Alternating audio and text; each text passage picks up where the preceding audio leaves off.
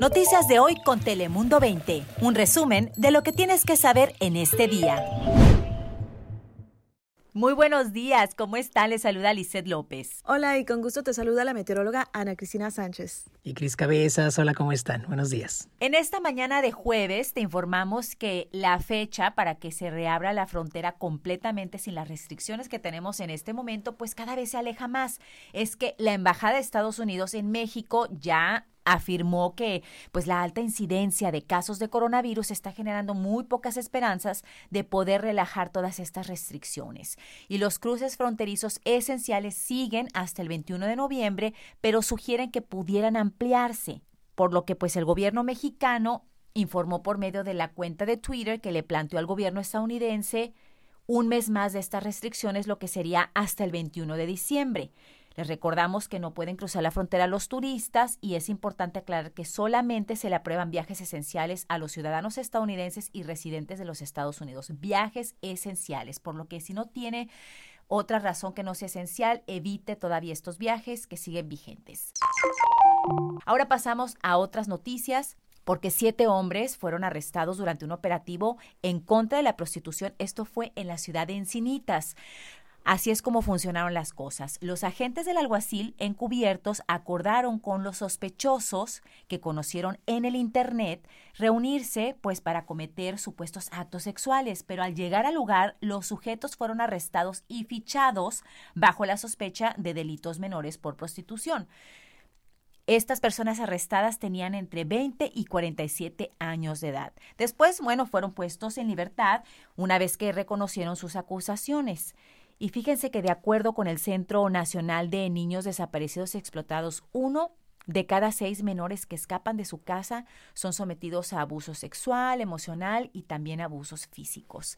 Y esto pues es un buen momento para recordar a los padres de familia que tengan mucha precaución con sus hijos, con sus los jóvenes, adolescentes de cualquier edad, sobre todo ahorita que están muy pegados al internet, a las redes sociales, estén vigilando siempre eh, con quién se están comunicando, porque así es como los depredadores se comunican y contactan a sus víctimas. Así que padres de familia es un buen momento para hacer este llamado y tener muchas precauciones. Ahora pasamos contigo, Ana Cristina, para conocer las temperaturas de este día. Gracias, Lisette. Feliz jueves. Ya casi llegamos al viernes y hoy temperaturas algo frescas durante la tarde. La máxima en las playas solamente entre 66 a 69 grados Fahrenheit. Al interior disfrutando de una máxima de 70 a 75 grados, así que bastante cómodo. Incluso en Tijuana, la máxima de hoy entre 20 a 21 grados centígrados, así que condiciones bastante agradables, pero sí fresco durante la mañana y frío durante las horas nocturnas, con un poco de nubosidad en la zona costera esta madrugada y también un poco de neblina. Pero para el fin de semana tendremos un agradable ascenso en las temperaturas, así que por el momento nos mantendremos con condiciones secas, pero sí temperaturas ya otoñales. Ahora paso contigo, Chris Cabezas, ¿qué nos tienes? Gracias, Ana Cristina. Y tú más que nadie sabe que en la ciudad de Mexicali, durante el verano hace un calor infernal. Pero es una ciudad muy importante debido a que es la capital de Baja California. Sin embargo, un legislador baja californiano está proponiendo que se reubique la capital, nada más y nada menos que en Tijuana. Esto, según él, debido a que hay más recursos, es una ciudad mucho más grande y metropolitana, por lo que beneficiaría a los residentes de la región.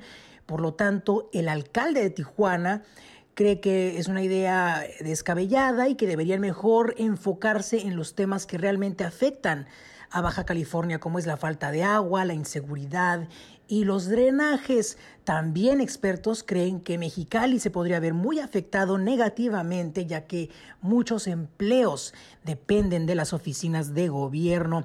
Por lo tanto, se podría llevar a cabo una consulta con los ciudadanos para ver qué opinan los residentes fronterizos. Yo en lo personal he vivido muchos años en esta región y creo que es muy una broma muy común decir que la verdadera capital es Tijuana y que es la capital no oficial de Baja California, pero es una idea muy poco popular con los cachanillas.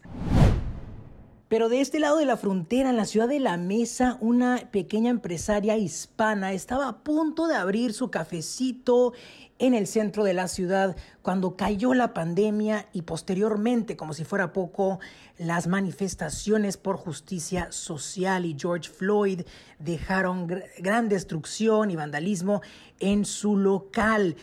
Pero ella siguió con el proyecto y propuso que los eh, miembros de la comunidad hicieran arte y lo plasmaran en murales con mensajes positivos. También un banco cercano fue incendiado y el gerente del Union Bank gestionó que le donaran 5 mil dólares y un reconocimiento a Nadia Zamora por continuar con ese positivismo y proyecto del Pink Rose Café. Así que ella está muy emocionada y contenta. Lisette, tenemos que darnos una vuelta por ese cafecito en cuanto se calme la pandemia porque la verdad es que está muy bonito y tanto tú como yo somos amantes del café, así que la pasaríamos muy bien.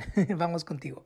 Gracias, Cris. me encanta el café y con mucha azúcar. Y también es una muy buena manera de apoyar el comercio local que tanto lo necesitan.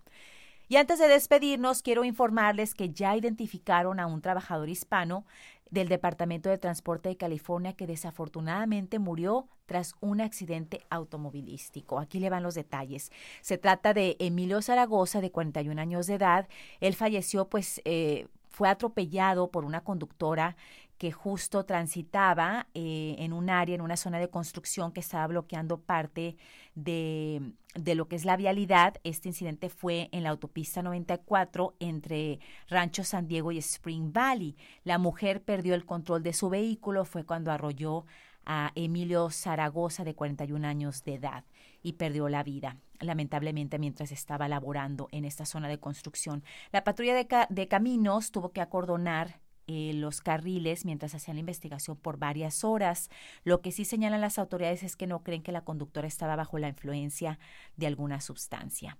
Lamentable este accidente donde este trabajador perdió la vida. Yo soy Lizeth López. Recuerde que hay más información en nuestras plataformas de Telemundo 20. Noticias de hoy con Telemundo 20. Suscríbete para recibir alertas y actualizaciones cada día.